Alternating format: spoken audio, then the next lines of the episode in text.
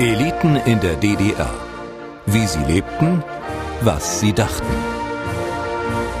Über die Mächtigen in der DDR ist viel geschrieben und erzählt worden. Über die Staatsratsvorsitzenden Walter Ulbricht, Erich Honecker oder Egon Krenz, die Stasi, das Politbüro. Aber wer waren die Menschen dahinter? Waren sie überzeugt von dem, was sie taten? Welche Vorteile hatten sie? Welchen Zwängen waren sie unterworfen? Und hatten sie selber das Gefühl, zur Elite ihres Landes zu gehören? Ich bin Jan Kröger, seit 16 Jahren Leipziger, geboren 1984 in Schleswig-Holstein. Meine Erinnerung an die DDR besteht aus wenigen Kindheitserinnerungen an Familienbesuche. In diesem Podcast will ich fragen, zuhören und herausfinden, wie diejenigen gelebt haben, die in diesem Land etwas geworden sind. Folge 1 Der Betriebsdirektor. Ich bin auf dem Weg nach Steinach im Kreis Sonneberg im Süden von Thüringen. Damit lag Steinach in der DDR geografisch ganz am Rand. Doch in einer Hinsicht war die Gegend ein Zentrum und damit hat mein Gesprächspartner zu tun. Wir waren ja erzogen im Sinne des Sozialismus. Das war in unseren Köpfen und so haben wir auch in der DDR gearbeitet. Bernd Sauer ist ein Kind der Region. Er wird 1946 in Steinach geboren. Und hier spielt sich auch der Großteil seiner beruflichen Laufbahn ab. Schon mit Mitte 30 wird er Betriebsdirektor 1980 beim VEB Plaho. Was dort hergestellt wird, dürfte durch die Hände von tausenden Kindern gegangen sein. Plaho ist eine Abkürzung für Plaste und Holz. Aus diesen Materialien entstehen Spielzeugtiere, Traktoren, Kipplaster oder Baukräne. In der zentral gesteuerten Wirtschaft der DDR gehören volkseigene Betriebe wie Plaho zu einem Kombinat. Bekannte Beispiele sind das Schwermaschinenbaukombinat Ernst Thälmann in Magdeburg, Robotron in Dresden oder Karl Zeiss in Jena. Im Kreis Sonneberg ist das Kombinat Spielwaren beheimatet. Ende der 80er Jahre beschäftigt es rund 27.000 Menschen. Bernd Sauer ist einer der Ranghöchsten. Als Betriebsdirektor gehört er zu den Führungskräften auf der zweithöchsten Stufe. Darüber kommt nur noch die Kombinatsleitung mit dem Generaldirektor. 1985 wechselt Bernd Sauer den Betrieb, bleibt aber im Kombinat. Er leitet nun den VEB Pico in Sonneberg. Dieser Betrieb hat sich vor allem mit Modelleisenbahnen einen Namen gemacht. Lokomotiven und Waggons aus Sonneberg sind auch in westdeutschen Kinderzimmern unterwegs, vertrieben zum Beispiel über den Quellekatalog. Im Jahr, als die Mauer fällt, wird Bernd Sauer schließlich stellvertretender Generaldirektor des gesamten Kombinats.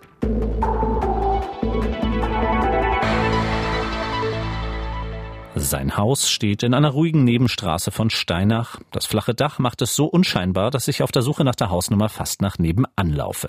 Noch bis vor wenigen Monaten war es gleichzeitig sein Firmensitz. Bernd Sauer hat bis ins 74. Lebensjahr als Einzelunternehmer Holzspielzeug und Spielplatzgeräte vertrieben. Erst damit, so sagt er es mir, habe er richtig Geld verdient.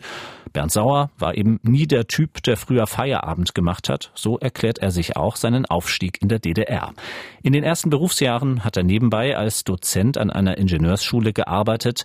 Später konnte er dank seiner Position viel ins Ausland reisen, in den Westen, aber auch den Irak oder Syrien hat er kennengelernt. Ich möchte wissen, ob er das selber als Vorzug empfunden hat. Inwiefern kann ich mir vorstellen, hat ein Betriebsdirektor besser gelebt als der durchschnittliche DDR-Bürger? Ja, in der DDR gab es keine großen Unterschiede in der Entlohnung, wenn ich das vergleiche. Unter besten Bedingungen habe ich 2800 Mark verdient im Monat. Der General 3800, der Miste 4800. Da konnten sie keine großen Sprünge machen. Aber trotzdem haben wir eigentlich äh, in der DDR gut gelebt. Wir hatten einen kleinen Wohnwagen, wir haben ein Auto, wir haben Urlaub in, in Ausland gemacht, in Bulgarien und in Ungarn jedes Jahr. So woanders konnte man nicht hinfahren mit der Familie. Persönlich durfte ich überall hinfahren. Das Einzige, was wir haben, das Privileg, dass wir einen persönlichen Fahrer hatten für Dienstreisen. Aber mehr war nie. Harte Arbeit, 12, 13 Stunden am Tag. So, Wochenende noch am Sonntagnachmittag die Leitungssitzung für Montag vorbereitet. Wir haben da wirklich äh, nicht im Saus und Braus gelebt. Es geht nicht um Saus und Braus, es geht wieder immer nur um den Vergleich ja, zum DDR-Durchschnitt. Wir haben, wir haben im, ein guter Facharbeiter 1000 Mark verdient, eine Montagearbeitskraft 700 Mark. So, meine Frau hat ganz Tag mitgearbeitet, ist Pharmazieingenieur. So, wir haben eigentlich ein gutes Leben geführt mit unserem Sohn. So muss ich das sagen. Ich, wir haben auf nichts verzichtet. Wir haben keine Yacht in, unten in San Remo gehabt und haben auch kein Flugzeug gehabt, aber das war eben so wir waren dazu geboren und waren eben eine Arbeiterklasse. Mhm, auf der Suche nach Informationen darüber ähm, habe ich ein Zitat von Wolfgang Biermann, dem Leiter des Zeiss-Kombinats in Jena, gefunden. Der hat so beschrieben, die Leitungskader hatten Häuser, sie hatten Autos, was unter den Bedingungen des Landes nicht selbstverständlich war. Ich konnte ihnen nach einem Jahr einen Lader geben, auf den man sonst zehn oder zwölf Jahre gewartet hätte. Nee, das war bei uns nicht der Fall. Hm, ich bin auch davon ausgegangen, dass das Zeiss-Kombinat noch eine Nummer größer ist als äh, von Das dem, was wir hier jetzt reden.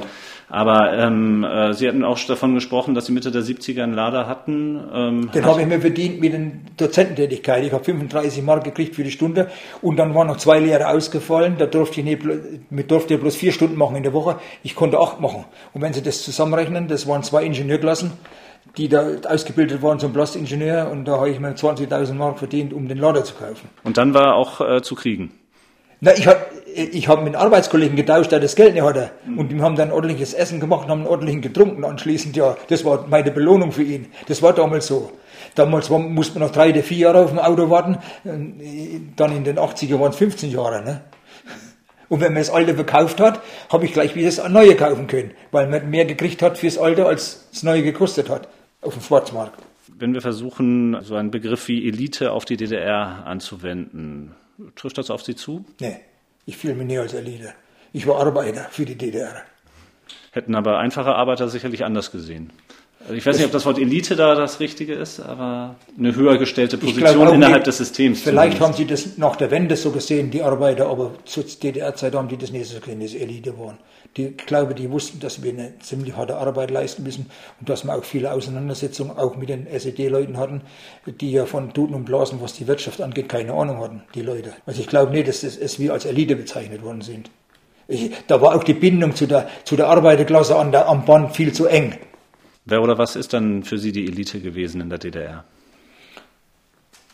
die Elite in der DDR, ob die schwer gearbeitet haben, hart gearbeitet haben in den äh, Führungsspitzen in der SED, glaube ich nicht. Äh, aber ich glaube, eine Führungselite in der DDR gab es gar nicht in dem Sinn. Auch mein Minister, den ich gekannt habe, das war auch arbeitsfähig. Gut, aber eine Elite ergibt sich ja manchmal auch rein natürlich einfach aus der Hierarchie, wie sie nun einmal besteht. Also ganz an, angefangen beim Staatsratsvorsitzenden und dann immer Ich glaube, weiter diese, runter. ich glaube, diese Pyramide, wie die in westlichen oder in kapitalistischen Staaten existiert, existiert nicht hier. Die, die, die Führungsspitze der SED, das waren vielleicht die Elite, die man zuordnen kann. Aber was in der Wirtschaft tätig war, das waren alles Leute, die gearbeitet haben für ihre Erfüllung ihrer Aufgaben. Die Aufgaben erfüllen, hart arbeiten, Leistung bringen, das hat einen hohen Wert für Bernd Sauer. Es ärgert ihn, wenn andere diese Leistungsbereitschaft nicht aufbringen. Und mehr noch, wenn sie damit durchkommen. Wenn Bernd Sauer sich an seine Jahre als Betriebsdirektor erinnert, dann sieht er genau darin ein Grundübel der DDR-Wirtschaft. Wie genau kann man diese Position beschreiben? Welche Rolle übernimmt ein Betriebsdirektor innerhalb einmal des Betriebs und einmal innerhalb des Kombinats? Als Betriebsdirektor muss man einen, ein, ein Kollektiv mit über 1000 Beschäftigten führen, indem man erstmal ein ordentliches Leitungskollektiv oder ein Leitungsteam formt, die versuchen, die Aufgaben, die Planaufgaben, die damals standen, zu erfüllen. Und zweitens muss man einen relativ guten Kontakt zur Belegschaft haben. Den hatte ich in Steinach als Steinach geboren mit den Steinachern. Wenn man jetzt hier äh, diktiert und sagt, ihr müsst das machen, und hat keine Verbindung, keine gute Verbindung zu den jeweiligen Arbeitskollektiven, dann geht das schief. Darin sind auch andere Betriebsdirektoren gescheitert. Durch das sozialistische Ideal des Arbeiter- und Bauernstaats, als das sich die DDR bezeichnet haben, ähm, war dann auch eben die Belegschaft, die Arbeiterschaft, hat sie daraus ein gewisses Selbstbewusstsein gezogen, das sie gezeigt hat gegenüber der Führung? Vielleicht auch zu großes Bewusstsein. Es gibt, gab auch Leute, die vor allen Dingen in den Zeitarbeitsbereichen faul waren. Werkzeugbau, Schlosser, Instandhaltung und so weiter, die also noch Stunden entlohnt worden sind, die haben natürlich, äh, ich habe ja dann auch nach der Wende, vielleicht ich das einfügen, Betriebe im, in der BRD kennengelernt, von innen. So. Und dort war natürlich die Arbeitsintensität, die persönliche Arbeitsproduktivität mindestens 30 Prozent höher als diese Leute. In der Produktion war es ein bisschen anders. In der Produktion, die haben am Fließband gearbeitet und mussten diese Leistung bringen nach Stück. So, und dort haben, sind hohe Leistungen gebracht worden. Auch wenn mal mehr gebracht werden musste, haben sie sich auch bereit gefühlt, mehr zu tun und etwas länger zu arbeiten, wenn mal irgendwie Material ausgeblieben ist oder sowas. Hm. Woran machen Sie das fest, diese 30 Prozent Unterschied, die Sie selber wahrgenommen haben? Also ich glaube, dass diese 30 Prozent äh, Arbeitsproduktivität-Defizit in der DDR äh, bestanden aus dem Recht auf Arbeit, dass die überall wieder ihren Beruf bekommen haben, egal ob die faul waren oder Alkoholiker waren. Wir hatten gute Maschinen gehabt, aber in diesen Bereichen gab es tatsächlich, aus meiner Erfahrung aus den zwei Betrieben, 30 Prozent Arbeitsrückstand gegenüber den vergleichbaren Arbeitern in, in, in der BRD. Faul, Alkoholiker, Schwere Vorwürfe, aber Bernd Sauer nennt auch Beispiele aus seiner Zeit in Sonneberg beim Modellbahnhersteller Pico. Das war, glaube ich, 96, Anfang 86, Entschuldigung, äh, waren zum Frühstück drei Leute von der DKO, also von der Technischen Kontrollorganisation, Qualitätskontrolle, waren besoffen, haben Frühstück gefeiert, Geburtstag gefeiert. So, und da war ein Genosse dabei. So, und der ich dann fristlos entlassen weil ich sage, du kriegst nur Ordnung in diesen Betrieb rein, wenn die Leute alle ihre acht Stunden ordentlich arbeiten und ihre Leistung bringen. Und dann hat mich der erste Kreissekretär angerufen und hat gesagt, du kannst doch keinen Genossen entlassen. Und da habe ich gesagt, er oder ich. Ich war natürlich im Vorteil, weil ich ja schon gewisse Erfolge hatte zu diesem Zeitpunkt. So, und er musste dann gehen letzten Endes. Und das war der Durchbruch, in dem, ich, äh, in dem Ordnung wieder im Betrieb hergestellt worden ist. Und das zweite Ding, was auch noch in diesem Zusammenhang zu sagen ist, ist praktisch, dass ich die Kaffeepause am Nachmittag abgeschafft habe. Sie können sich gar nicht vorstellen, was da los war. In einem 1000 Quadratmeter großen Speisesaal, Pico hat ja ganz Sonneberg die ganzen Behörden mit versorgt dort mit der Großküche. Da haben die nachmittags um drei oder halb zwei haben die Kaffeepause gemacht, geraucht. Und ich bin dort vorbeigelaufen, musste vorbeilaufen zu meinem Büro und habe gesagt, was ist denn hier los? Dann hat sich natürlich die Gewerkschaft aufgeregt, weil ich gesagt, die Kaffeepause wird. Dann habe ich gesagt, okay, wir machen das so, wir machen Viertel, eine Viertel oder eine halbe Stunde Kaffeepause nachmittags und wir machen eine Viertelstunde oder eine halbe Stunde länger abends. So, und da haben sie eine Belegschaftsversammlung gemacht und die haben die mit, mit 87 Prozent habe ich die gewonnen, weil die Züge gefahren sind nach Norden und nach Süden ins Hinterland. So wie Bernd Sauer sich und seine damaligen Entscheidungen darstellt, würde man ihn heute wohl einen Sanierer nennen. Jemand, der ins Unternehmen kommt und mit unbequemen Entscheidungen die Produktivität steigern will. In diesem Ziel unterschied er sich als Betriebsdirektor im Sozialismus gar nicht so sehr vom kapitalistischen Manager. Aber dass er Sozialist war, das will er auch heute nicht bestreiten. Mit welchen Werten sind Sie groß geworden, erzogen worden? Ja, wir hatten eine kleine Landwirtschaft Davon haben wir uns ernährt. Das war auch äh, ein guter Faktor nach dem Zweiten Weltkrieg mit dem Hunger und mit den Not und Elend, die existiert hatte nach dem Zweiten Weltkrieg. Mein Vater war äh, Mechanikermeister und hatte dann äh, eine wichtige Aufgabe in dem Betrieb, den er dann in der gearbeitet hatte. Er war dann verantwortlich für die technische Sicherheit. Ich hatte ein schönes Familienleben. Ich war der einzige Sohn. Urlaubs gab es damals nicht. Das, das war gar nicht möglich auch von der finanziellen Situation. Die Leute haben ja damals nicht viel verdient.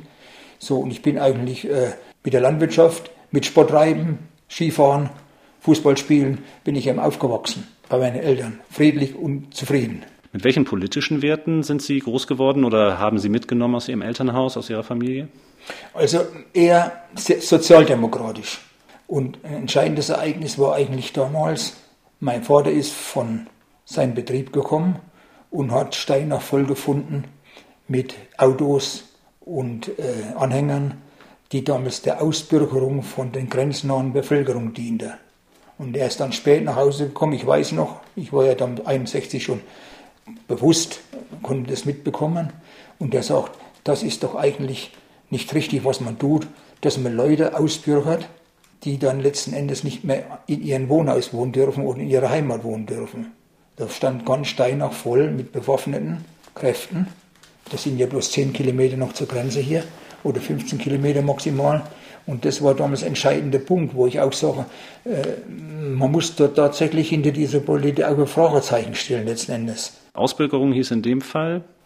Ausbürgerung bedeutete, dass jetzt Leute, die in unmittelbarer Grenznähe gewohnt haben und auch, äh, sagen wir mal, aufgefallen sind, die sich gegen den, den Bestimmungen und auch, ich muss auch sagen, Gesetzen der DDR gerichtet haben. Es waren also auch Leute dabei, die Steuer hinterzogen haben.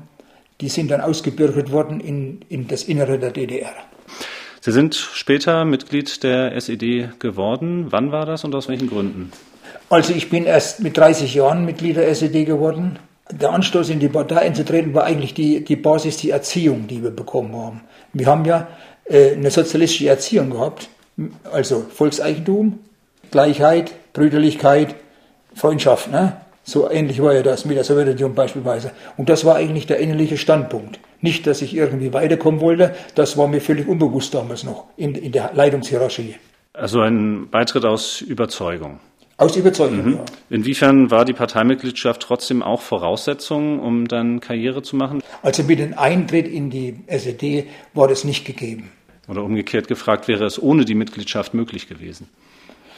Äh, wenn ich das so rückverfolge, glaube ich nicht, dass ich diese Stufe erklommen hätte, da war, weil ich die SED mit Voraussetzung dazu, die SED-Mitgliedschaft. Und wer auf diesem, laut Bernd Sauer, einzigem Weg nach oben wollte, der hat auch einen Preis dafür gezahlt. Er bekam das 1985 zu spüren, denn der Wechsel von Plaho in Steinach zu Pico in Sonneberg, der war nicht freiwillig. Ich bin dort gezwungen worden, durch, durch Parteiauftrag Pico zu übernehmen. Ich wollte nicht. Ich hatte mir ein schönes Nest gemacht bei Plaho mit den neuen Maschinen aus dem Westen, hier in der Holzverarbeitung. Und Kunststoff lief auch hervorragend. Ich hatte keine Gelegenheit, irgendwie selbst zu wechseln.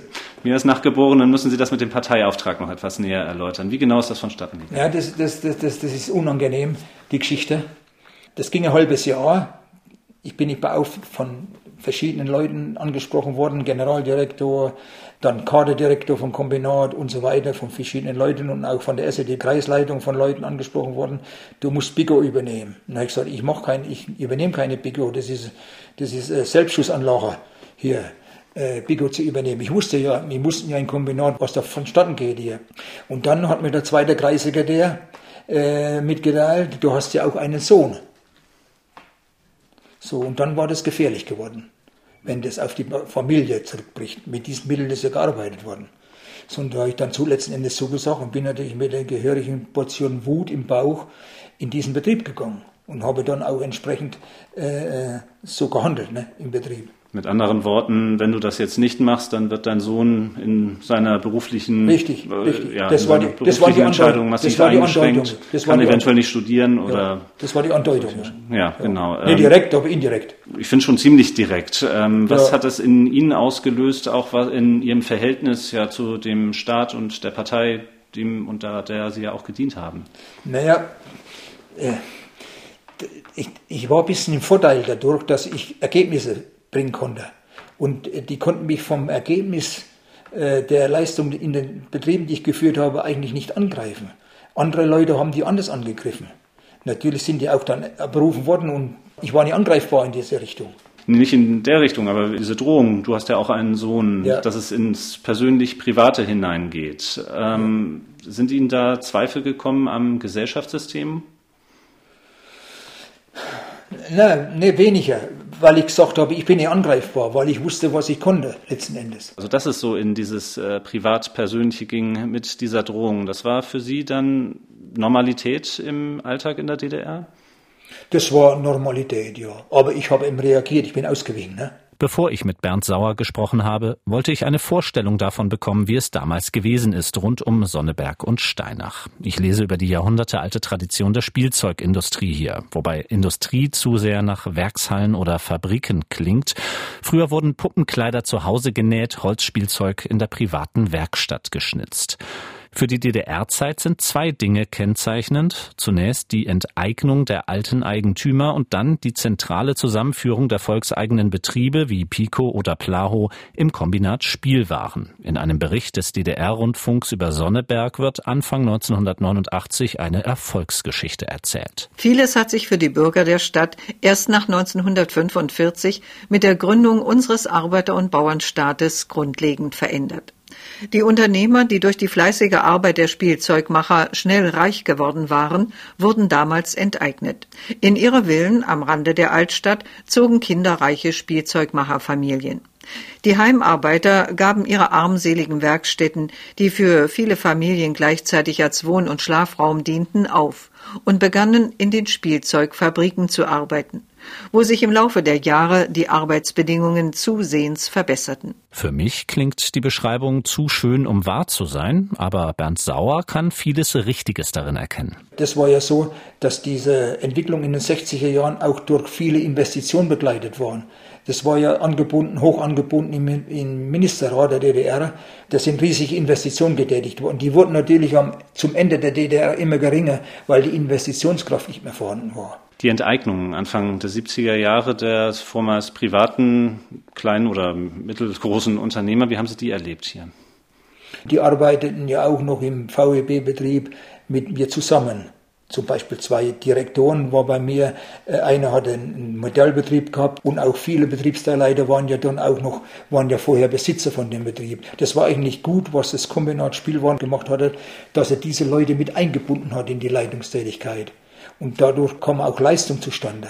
Ich persönlich habe also sehr gut mit diesen Leuten zusammengearbeitet, was aber nach 1998 wieder ein bisschen was anderes war. Die Leute waren also Mitglieder der Leitungsteams und haben sich sehr gut eingeordnet und haben auch sehr gute Leistung vollbracht. Hm, aber galt das für alle oder eben jetzt nur für diejenigen, die Sie erwähnt haben? Es gab auch Ausnahmen. Wir hatten bei Blau einen Technologen, der war Eigentümer geworden, deshalb ist er auch nicht höher aufgestiegen.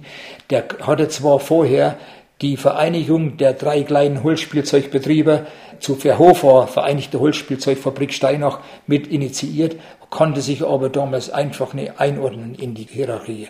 Der hatte natürlich keine Chance, sich zu entwickeln. Aber die meisten, die dort waren, die Eigentümer, waren letzten Endes Betriebsteilleiter von ihren jeweiligen Privatbetrieben geblieben. Und das war gut so. Wir sind beim Grundsätzlichen angekommen, beim Wirtschaftssystem selber. Und hier spricht Bernd Sauer dann doch von einer klaren Hierarchie, die er vorhin noch bestritten hat, als wir über den Begriff Elite diskutiert haben. Ein wichtiger Name dabei ist Günther Mittag, der langjährige Sekretär im Zentralkomitee für Wirtschaftsfragen. Wir sprechen über ein Zitat von Klaus Henkes, einst Generaldirektor der staatlichen Fluggesellschaft Interflug. Er wurde mal gefragt, was es brauchte, um in so einer Position zu bestehen. Da muss man listig sein und da muss man bis an die Grenze, manchmal auch drüber weg des Zulässigen gehen. Zumal wir natürlich das Problem hatten, dass unser Boss Herr Mittag der Meinung war, dass wir Generaldirektoren nur Tag und Nacht darüber nachdenken, wie wir der DDR Schaden zufügen. Das war seine Ideologie. Ja. Deswegen hat er ein relativ strenges Kontrollsystem. Er meinte, unsere individuellen Eskapanzen da unterdrücken zu können. Ja. Können Sie das so direkt unterschreiben? Ja, das ist schon richtig. Der Mittag, Mittag war schon Sargnagel für die DDR-Wirtschaft, muss ich sagen. Er hat ja nun die Leute, die sich bemüht haben, äh, diese Aufgaben zu erfüllen, die standen, hat er ja nur mit brutals kritisiert. Also auch unmenschlich kritisiert. Da gab es ja solche sogenannte Seminare zu Leipziger Messe, immer Frühjahr und Herbst. Und da sind halt die Generaldirektoren dort behandelt worden wie die letzten Menschen. Und es ist ja dann auch mehr oder weniger nach unten weitergegeben worden diese, diese ganze Strategie. Das war verheerend und auch äh, verletzend gegenüber den Personen und, und da sind auch viele ausgestiegen aus diesem Zirkus. Das heißt, dieses Misstrauen, von dem er da spricht, das haben Sie auch zu spüren bekommen. Ja, ja auch die Aussage von, von, von Parteioberen, dass, dass wir die Pläne nicht erfüllen wollen. Ich kenne von meinen Kollegen, meinen 22 Betriebsdirektoren Kollegen, keinen, der die Pläne nicht erfüllt wurden. Die haben genauso gekämpft wie ich auch oder so. Das ist totaler Unsinn, was der sich da geleistet hat, der Kerl. Ähm, noch einmal auf das Zitat zu sprechen zu kommen, dass eine, das andere Element, äh, dass man listig sein musste, bis an die Grenze des Zulässigen gehen. Ja. Was heißt das? Naja, eine, eine, eine geordnete Planwirtschaft hat in der DDR nie richtig funktioniert. Ich bin ja heute noch der Überzeugung, dass eine richtige Planwirtschaft besser ist als die kapitalistische Marktwirtschaft. Aber äh, in der Planwirtschaft funktionierte in der DDR nichts. Wenn sie was gebraucht haben, haben sie bekommen, haben sie sich woanders beschafft, durch Beziehungen. Und da hat man eben auf, auf verschiedenen Wegen sich diese Teile verschafft und die haben woanders gefehlt. Deshalb gab es keine geordnete Planwirtschaft in der DDR. Wir haben zum Beispiel in, in, in Kälteanlagenbau Berlin haben wir zwei Großklimageräte gebraucht für die Vorfertigung und die Lackiererei. Der hat dann irgendwo auf dem Gelände äh, angeblich korrodiertes Aluminium gefunden, was nur für die, für die äh, Unikliniken eingesetzt worden war. Der Betriebsdirektor hat ihm gesagt, dem Produktionsdirektor, ich sag die Namen näher, äh, du musst jetzt ein korrodiertes Aluminium da hinten finden, damit man hier für die Fertigung in Blaho die, die, äh, das, das machen kann. Und dafür hat er ein paar LKW Spielzeug gekriegt zu Weihnachten für die Kinder. Mhm. Mit Deckung von meinem Generaldirektor, muss ich auch sagen. So ist es gelaufen. Mhm. So, die, die haben natürlich irgendwo gefehlt, die, die Klimakammer, ne? die waren zehn Meter lang, hochwertiges Aluminiummaterial da drin. Ich könnte da tagelang aufzählen, was wir da für Ding, linke Dinge gemacht haben. 1989 beginnt auch für das Kombinat Spielwaren der Weg von der Mangelwirtschaft in die Marktwirtschaft. Einzelne Betriebe gehen zurück an ihre früheren Besitzer, die meisten werden abgewickelt. Bernd Sauer kehrt 1990 zu Plaho zurück. Kurzzeitig sieht es so aus, als hätte er in dem Besitzer des Fürther Spielzeugherstellers Carrera sogar einen potenten Partner gefunden. Doch aus dem Plan, in Steinach Teile für die berühmten Autorennbahnen herzustellen, wird nichts. Bernd Sauer und sein Partner überwerfen sich, als der eine einen massiven Stellenabbau bei Plaho andeutet. Die Arbeitslosigkeit bestimmt nun das Leben vieler ehemaliger Beschäftigter des Kombinats. Bernd Sauer meint bis heute, es wäre auch anders gegangen. Mit Einblick natürlich in die Zahlen, die Sie über die Jahre hinaus gewonnen haben. Wie wäre dieses Kombinat wirtschaftlich zu führen gewesen? Das gilt eigentlich für jedes Kombinat in, in, in der DDR. Mit, mit dem Zerfall der Kombinate oder mit den gewollten, ich gehe davon aus, es war gewollt von der Bundesregierung, äh, privat geht vor, Treuhandanstalt. Das war ja Strategie damals. Ich schätze ein, dass, wenn das richtig gemacht worden wäre, dieser ganze äh, wirtschaftliche Vereinigungsprozess, hätten wir mindestens 4500 Leute in Kombinat Spielwaren erhalten können, von den 27.000, und hätten auch damit, mit gemeinsamem Verkauf, noch mindestens 1000 Leute beschäftigen können in reprivatisierten Betrieben, die auch kaputt gegangen sind aufgrund ihrer kleinen Sortimente. So, und das war für jedes Kombinat denkbar. 100 Millionen Umsatz in Spielzeug in Deutschland, das war eine Nummer. Das ist nicht vergleichbar mit den kleinen Betrieben, die jetzt noch existieren. Und die anderen importieren ja bloß noch aus Fernost. Wir würden heute noch das Spielzeug herstellen. Von den 27.000 stellen heute leider nur noch 800 in Ostdeutschland Spielzeug her. Und das nicht nur Spielzeug, auch in Richtung erzgebirgische Volkskunst, das ist kein reines Spielzeug. Man hätte viel erhalten können, man hätte vielleicht zwei Drittel oder wie viel abschreiben können, weil eben die ganze Maschinentechnik, die ganze Bausubstanz und so weiter nicht betrachtbar war. Aber man hätte einen Großteil der Belegschaft erhalten können. Aus Plaho wurde erst eine Kapitalgesellschaft, dann eine GmbH. Bernd Sauer blieb bis 2001 als Geschäftsführer und Gesellschafter im Unternehmen.